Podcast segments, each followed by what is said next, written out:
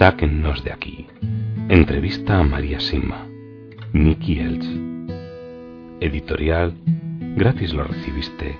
Gratis ofrécelo. Dedicado con amor a todos aquellos que aún han de experimentar el amor de Dios.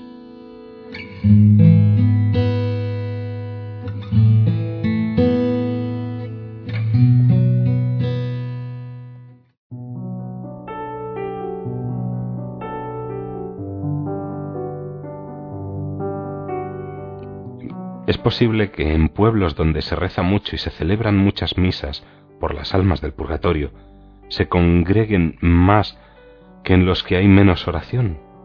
Sí, definitivamente. Las almas se acercan más a sus familiares si los vivos rezan mucho, con la esperanza de que parte de esas oraciones sean para su beneficio.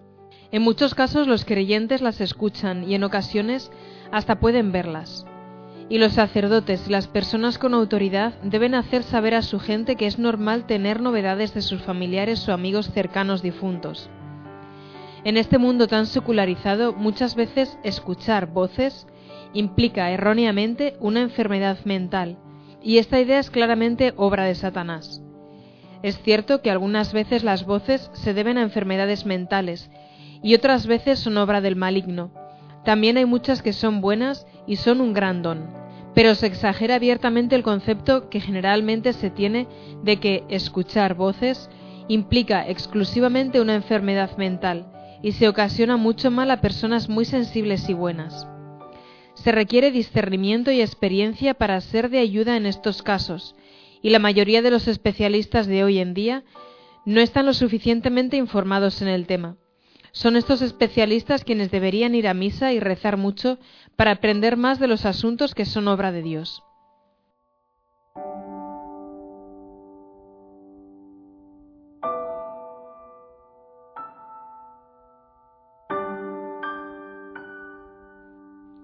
En su opinión, ¿se celebran suficientes misas por las almas de los familiares y amigos difuntos que se encuentran en el purgatorio? No, en absoluto. Y una parte importante de mi apostolado es rezar y animar para que lo hagan con mayor frecuencia. Deberíamos asistir y celebrar muchas más misas por ellos. Deberíamos hacerlo periódicamente. El día de su cumpleaños, el día de su nombre, en su aniversario de boda y en el aniversario de su muerte. También cuando nos demos cuenta de que estamos pensando mucho en ellos. Siempre hay una razón para que esto sea así, y deberíamos hacer algo al respecto inmediatamente. Debemos hacer todo lo que podamos, y ofrecerles una misa es el mayor obsequio que podemos darles. ¿A qué se refiere por Día del Nombre? Oh, sí, perdón.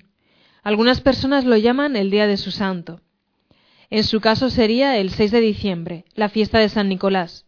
Si les enseñáramos a los niños de hoy acerca de sus santos en lugar de llenarlos con regalos materiales en sus cumpleaños, ¿no los ayudaríamos mucho más a prepararlos para la vida? Festejar los cumpleaños es importante, pero deberíamos poner el énfasis en que los hijos son un regalo de Dios y no en los regalos materiales. El Día del Santo también les ayudaría y les podría mostrar un grandioso modelo al que seguir. Deberíamos comentarles que este regalo viene de Jesús y de María, y también de su santo, que los protege de forma especial. No se trata solo de bellas palabras, es la verdad. Al comentarles todo esto, los niños se volverán más curiosos y más ansiosos por aprender. Entonces, quiere decir que dar un nombre cristiano a un niño le ayuda, y no dárselo puede herirlo, bueno, o mejor dicho, debilitarlo a lo largo de su vida. Sí, eso es verdad en cierta manera. El santo por el que le damos el nombre al niño lo cuidará automáticamente, con mucho amor y con fuerza. Esta protección se pierde si al niño se le da el nombre, el que sea, Azucena, por ejemplo. Pero, por supuesto, el amor de Dios no disminuye por este motivo, aunque el niño tendrá menos intercesores, y hoy en día deberíamos intentar buscarle la mayor cantidad de intercesores posibles. Estoy segura de que Dios se entristece si le negamos a un niño un intercesor poderoso. Debemos brindarles a nuestros hijos todo lo que está a nuestro alcance para su felicidad y plenitud siempre que sea posible. ¿Le han comentado las almas del purgatorio algo que no les gusta de las misas y que las entristece. Sí, el así llamado signo de la paz y agarrarse de las manos durante el Padre Nuestro son dos ejemplos.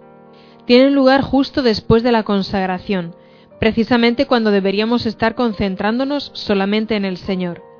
Es entonces cuando Jesús se encuentra más cerca de nosotros, y es entonces cuando todos nos dispersamos, buscando a quien saludar, en lugar de quedarnos en oración profunda con Él, sin interrupciones, sin distraernos con alguien a quien casi no conocemos. Es como traer los rituales sociales dentro de la Iglesia, en lugar de acercar a Jesús más profundamente a los fieles. Digo, alguien a quien casi no conocemos, para que no bajemos la guardia. Son precisamente los lugares más sagrados donde más se infiltran los seguidores de Satanás. Y el contacto físico fortalece enormemente las maldiciones que desparraman. Qué felices se sienten cuando toman de las manos o incluso abrazan a los fieles justo cuando se han distraído de la presencia de Jesús.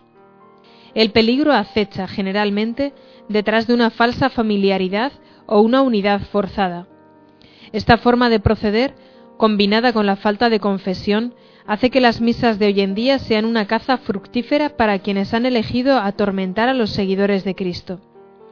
Debemos rezar el Padre Nuestro solamente con quien nos dio la mayor de todas las oraciones, e ir a saludar y a dar la mano fuera más tarde, cuando tengamos tiempo y podamos elegir con quién hacerlo. Ser una verdadera persona de oración y prudente no implica no ser sociable o tener prejuicios. Y también está el aplauso, por supuesto, que es lo peor de todo. Las parroquias son para rezar. Jesús se encuentra en el tabernáculo, y nos tomamos tiempo para aplaudir simplemente a otro hombre por haber dicho algo o haber hecho algo que es simpático, correcto o con fuerza? No. Al aplaudir ponemos en peligro al sacerdote, o a quien dijo esa frase simpática, y elevamos su ego en lugar de ayudarlo en su humilde misión de acercarnos a Jesús. Esto está mal. Está en contra de la devoción que debemos enseñar a todos, y en especial a los jóvenes en la actualidad. Todos los jóvenes se cogen de las manos y aplauden en la escuela, y debemos mostrarle que las parroquias son solamente para encontrarnos con Dios Padre, Dios Hijo, Dios Espíritu Santo, Jesús y María, para nada más. Fueron las propias almas quienes dijeron que el signo de la paz y agarrarse de las manos les era algo problemático. Sí, así es. ¿Han dicho algo de los ministros extraordinarios de la Eucaristía? Sí. En condiciones normales, solamente las manos consagradas de los sacerdotes pueden distribuir la comunión. La ley de la Iglesia dice que debe hacerse así salvo que haya circunstancias extraordinarias, como que el sacerdote estuviera enfermo en cama. Extraordinarias no se refiere a que los fieles deban esperar dos minutos en lugar de diez para recibir la comunión. Siempre debemos prepararnos en oración para recibir a Jesús, y las personas que insisten en hacer todo lo más rápido posible no saben el privilegio enorme y la fuente de gracias y de protección que obtenemos al recibir a Jesús. Si alguien necesita pruebas de que a Dios no le gusta el modo atolondrado en que hoy en día se hacen uso de los ministros extraordinarios de la Eucaristía, puedo contar la siguiente historia sobre algo que ocurrió muy cerca de aquí hace poco tiempo. No hace mucho falleció una mujer que solía repartir la comunión y que había inducido a otras muchas mujeres a que obraran igual.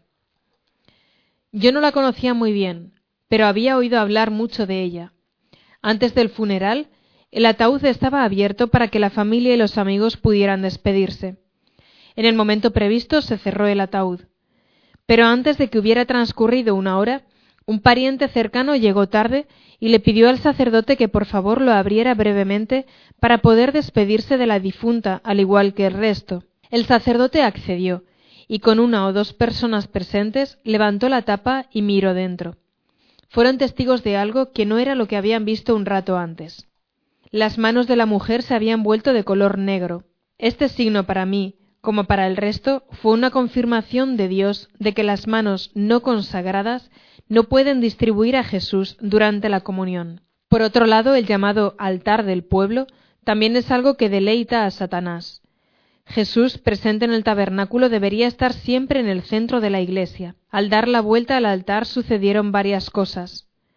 Para empezar, la concentración de los fieles en Jesús se disipó por tener ahora la cara del sacerdote entre medias, y la cara, como todo el mundo sabe, es el punto de comunicación más fuerte entre las personas. Solamente durante la homilía deberían concentrarse los fieles en el párroco, en su palabra y en su rostro. Al dar la vuelta al altar, se dejó a Jesús en un lugar secundario, lo que dio como resultado el que se lo dejara en un costado y luego, por último, como sucede hoy en día, en muchas iglesias, totalmente separado, en un ala distinta o hasta en una habitación totalmente separada. Precisamente esto es lo que Satanás tenía en mente desde el principio, deshacerse de Jesús. Hay otros casos de revelaciones privadas en los que también se han expresado quejas sobre estos asuntos, similares a lo que las almas le han dicho. Así es. Una aparición mariana que me comentó alguien de confianza confirma ciertamente lo que las almas dicen. Esta aparición tuvo lugar durante el transcurso de una misa, algunos minutos después de la consagración. Nuestra madre se le apareció a la vidente que se encontraba allí como lo hace habitualmente. Sin embargo, en esta oportunidad no rezó ni habló con la vidente y desapareció segundos después de bendecir al pequeño grupo. Cuando las demás personas presentes le preguntaron por qué había ocurrido todo tan rápido, su respuesta con un movimiento de la mano fue, porque Jesús estaba parado allí. Entonces, si nuestra madre no cree que sea apropiado comunicarse con alguien mientras nuestro Señor está presente en cuerpo y sangre, ¿cómo se atreve alguien a interrumpir nuestra comunicación con Él? Y recientemente se ha publicado que distribuir la comunión en la mano era la cuarta advertencia dada a la religiosa que vio a nuestra madre en Akita, Japón. Escuchar esto me puso muy contenta. En su opinión, ¿cada cuánto deberíamos asistir a misa? Todos los días. ¿Se sorprende? No se sorprenda. Para acercarnos más a Dios debemos primero buscar tiempo para Él con un poco de disciplina. ¿No nos regaló Él la vida y el tiempo? Entonces, ¿tanto nos cuesta devolverle una parte de cada día a cambio? Sé que la sociedad actual nos tiene a todos programados para correr de un lado a otro con innumerables excusas para negar lo que necesita el tercio de nuestro ser que consiste en lo espiritual. El hombre necesita alimento tanto para su cuerpo como para su mente y para su vida espiritual. Si se ignora alguna de estas tres dimensiones, nunca podremos alcanzar el equilibrio y la plenitud, y por lo tanto permanecemos incompletos. Dios nunca quiere que alguien se retrase. Le aseguro de corazón que una vez que le damos este tiempo a Jesús, nos sorprenderemos pronto de poder haber vivido antes de otra forma. Dios nos trae tanta paz, tanta fuerza y felicidad. Jesús no es una más de las ayudas psicológicas, es Dios, y por lo tanto nuestro verdadero y único mejor amigo. Al mencionar la misa diaria, me recuerda a una señora del purgatorio que se me apareció. Cuando le hice la pregunta acostumbrada, respondió Vaya y dígale a mis hijos que seré liberada cuando ellos ofrezcan setenta y cinco misas de diario por mí. Me encuentro en el purgatorio porque no les enseñé el valor de la misa de diario. Entonces me comuniqué con esta familia y les dije lo que su madre me había dicho. No era una familia pobre, y uno de los hijos comentó Bien, pediremos que se celebren setenta y cinco misas y ya está. No, les dije firmemente, eso nos sirve, porque la razón por la que todavía está en el purgatorio es por no haberos enseñado el valor de asistir a misa los días laborables. Debéis asistir todos juntos a setenta y cinco misas, y llevar a vuestra madre en el corazón como única intención. Eso es lo que quiere de vosotros. Después de vaguear un poco, aceptaron. Verá, Dios tenía un plan aún más grande para ellos. Desde que les di esta noticia puedo decir con seguridad que han continuado asistiendo a misa casi diariamente, y de esta forma lo que recibieron fue diez veces más que simplemente saber que su madre se encontraba en el cielo. Quizás hasta ahorraron dinero. Entonces es importante un equilibrio cuidadoso de nuestras tres dimensiones para alcanzar la plenitud en esta vida. Sí, así es. Si la sociedad nos dice que el espíritu ya no es necesario en este mundo gobernado por la ciencia y la psicología, es algo que se contradice directamente con los hechos. ¿Por qué cientos de personas vuelan a la India a sentarse y cantar salmos en la orilla de Ganges? ¿Y por qué las sectas y las sociedades secretas tienen sus salones colmados de personas en cada ciudad? Debemos ocuparnos del lado espiritual de las personas con alimento y con bebida de la misma forma que también debemos ocuparnos de las otras dos facetas de las que estamos constituidos. En la actualidad hay mucha ignorancia y confusión cuando el mundo tan secularizado se encuentra con personas que tienen dones espirituales. No hay problema en aceptar a las personas físicamente dotadas, y de hecho se las llena de dinero y se las entroniza, especialmente a los ojos de los jóvenes. Luego están las personas mentalmente superdotadas, que usan sus dotes en favor de las masas, y cuando aparece una persona espiritualmente dotada, el mundo se confunde muy fácilmente, porque en este caso se necesita aún más discernimiento y amor para saber si proviene o no de Dios. La mayoría de las personas han oído hablar, al menos, que los poseídos por el demonio logran en ocasiones una fuerza física enorme y grandes habilidades. No muchos saben que Satanás era el más inteligente de todos los ángeles, y que puede fácilmente, por lo tanto, unir sus fuerzas con aquellas personas a quien el mundo de hoy reconoce como las más inteligentes. Y cuando se da el caso de una persona con unos especiales y delicados signos espirituales, muchas veces la relegamos a un manicomio, excepto en el caso de que ofrezca lo que a nosotros tanto nos gusta, como por ejemplo éxito, dinero, poder, amor falso y demás. Cuando buscamos quiénes son los más queridos y a los que de verdad se les respeta, veremos que siempre se trata de aquellos que acompañan sus dones especiales con la humildad, porque han sabido reconocer que lo que tienen es solamente un regalo de Dios, y que por lo tanto son meros vehículos de su grandeza.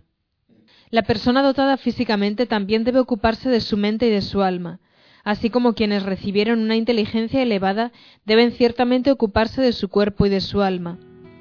Por lo tanto, las personas dotadas espiritualmente también deben ocuparse de su parte física y mental. Dios siempre quiere que haya humildad y equilibrio en todo lo que hacemos. El equilibrio es muy importante. La Santa Misa es el lugar en donde se unen en forma perfecta estas tres dimensiones. La verdadera presencia de Jesús para el alma, la palabra y otras enseñanzas para la mente y el pan y el vino para el cuerpo.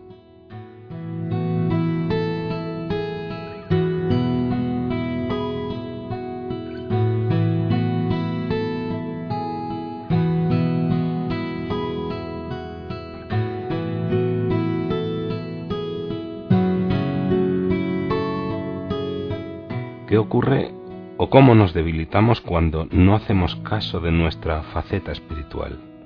Si esa faceta tan importante permanece inactiva, buscaremos inconscientemente un sustituto, un sostén donde apoyarnos para compensar esa ausencia.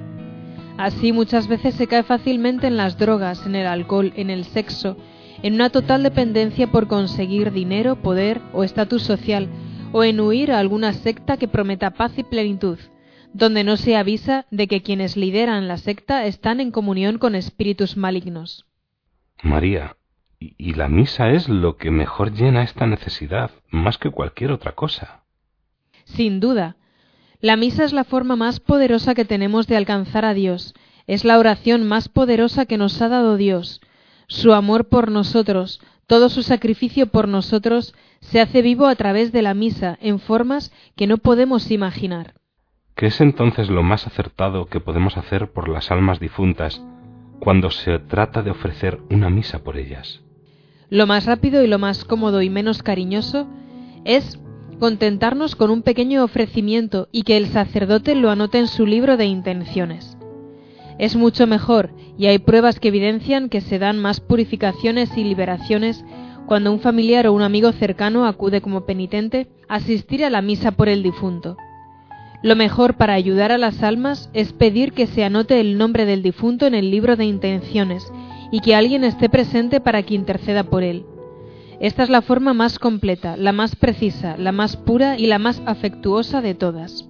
En cuanto al hecho de escribir sus nombres en el libro de intenciones, lo mejor sería que solamente pidiéramos por un solo nombre en cada misa. Sé que hoy en día, debido a la gran falta de sacerdotes y por lo tanto de misas, a veces es casi imposible, lo más usual en la actualidad es inscribir unos tres nombres. Pero entonces, ¿cuál es la diferencia con anotar 30 nombres por misa? En especial hoy que las parroquias necesitan tanto de fondos. Debería ser un solo nombre. Yo encargo las misas en el monasterio carmelita de Fátima, que no solo me aseguran que solo piden por una sola persona en cada misa, sino que también tienen una gran necesidad de fondos. Si queremos hacerlo bien, hay que recordar que el tiempo y el espacio no juegan ningún papel, por tanto, no es necesario asistir a la misa que se encargó por aquella persona. Si tenemos presente este dato, podremos evitar muchos conflictos a causa del calendario o aliviar los inconvenientes de los desplazamientos. Cuando se trata de tiempo y espacio hay que tener presente que Dios es Dios. He visto en muchos casos que las purificaciones ocurrían mucho antes de que se celebrara la misa.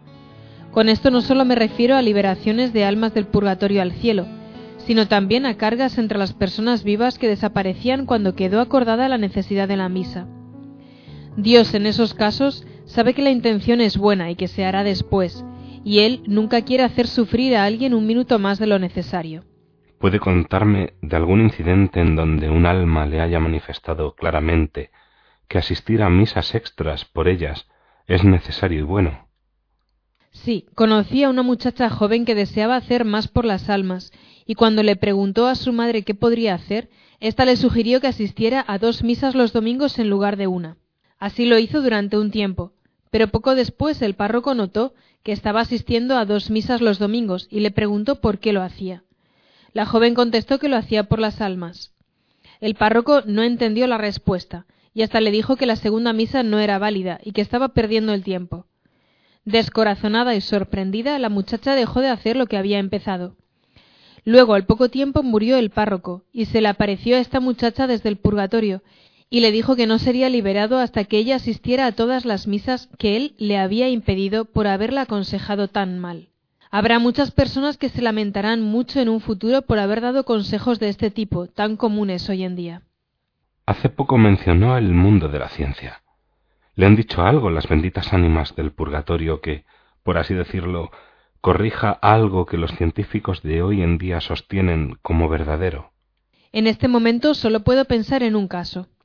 Se trataba de alguien que preguntaba sobre el lugar en que vivió Eva y los años transcurridos desde entonces. Algunos científicos de Estados Unidos y de otros países creen, sobre la base de unos estudios muy sofisticados, que vivió hace 250.000 años en el norte de África o en Asia Menor.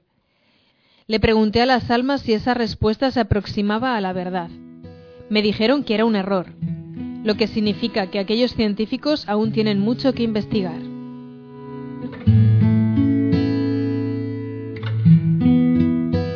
Sáquennos de aquí. Entrevista a María Sima. Nicky Elch. Editorial. Gratis lo recibiste. Gratis ofrécelo.